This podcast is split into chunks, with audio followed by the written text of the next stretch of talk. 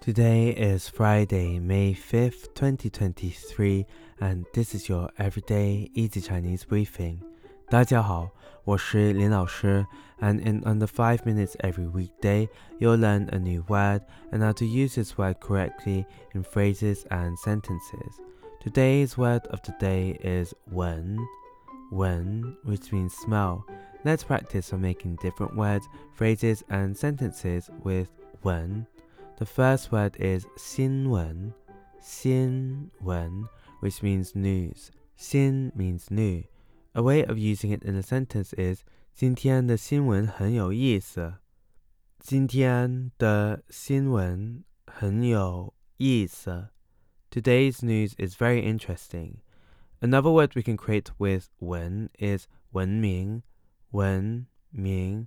This means well known. 名 means name.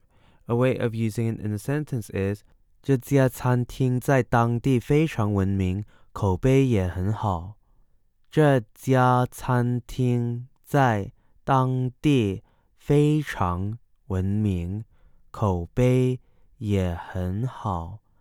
This restaurant is very famous in the local area and has a good reputation. Finally, we can create the word 闻到，闻到 which means to smell. A way of using it in a sentence is 我闻到了烤肉的香味，口水都流出来了。我闻到了烤肉的香味，口水都流出来了。I smelled the scent of grilled meat, and my mouth started watering.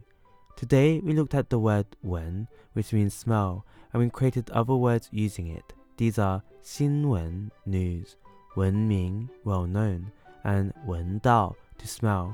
To see this podcast transcript, please head over to the forum section of our website www.everydayeasychinese.com where you can find even more free Chinese language resources.